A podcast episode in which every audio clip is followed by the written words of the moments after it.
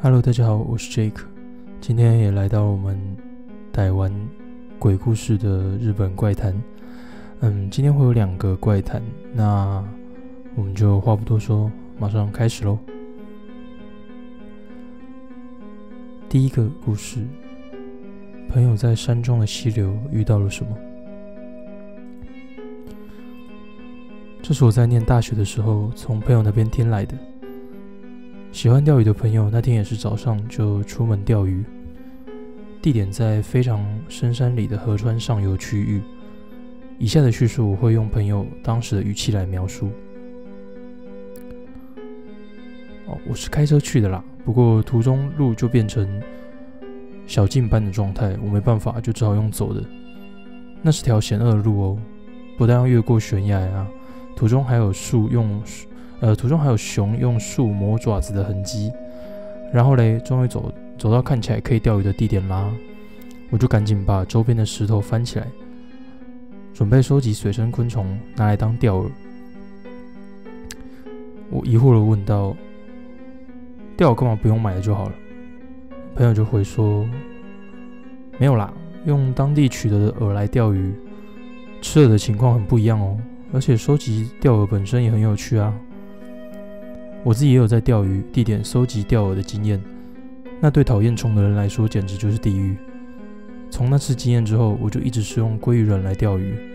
虽然我不能接受用昆虫当饵的做法，但也勉强同意他，催促他继续说下去。收集完昆虫后，我就赶紧开始钓鱼了。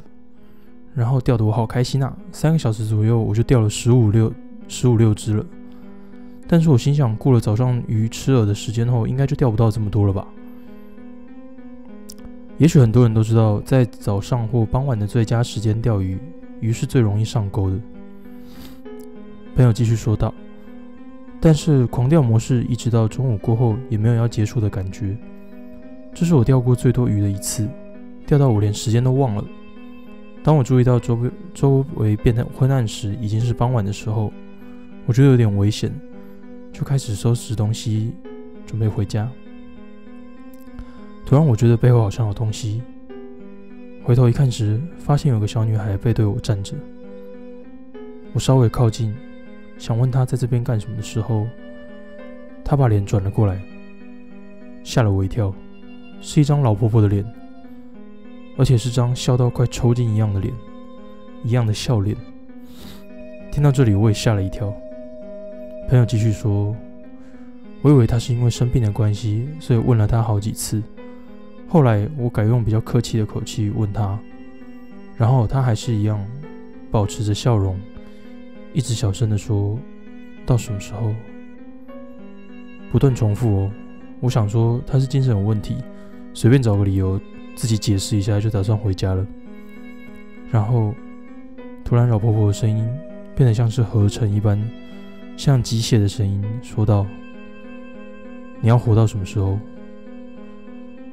害我背后发凉，当下觉得这家伙应该不是人吧。结果我用超快的速度下山，下山途中还是一直听到老婆婆小声说话的声音。在昏暗的深山里，我都快吓死了啊！明明就是个超棒的钓点，但却没办法再去了。听到这里。我发觉我的膝盖抖个不停。朋友在故事讲到一半的时候，表情就变成让人感觉恶心般的满面笑容了。过了没多久，朋友就自杀了。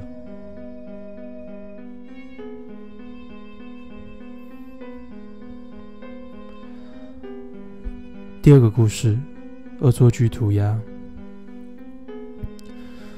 这是我小学时的事情。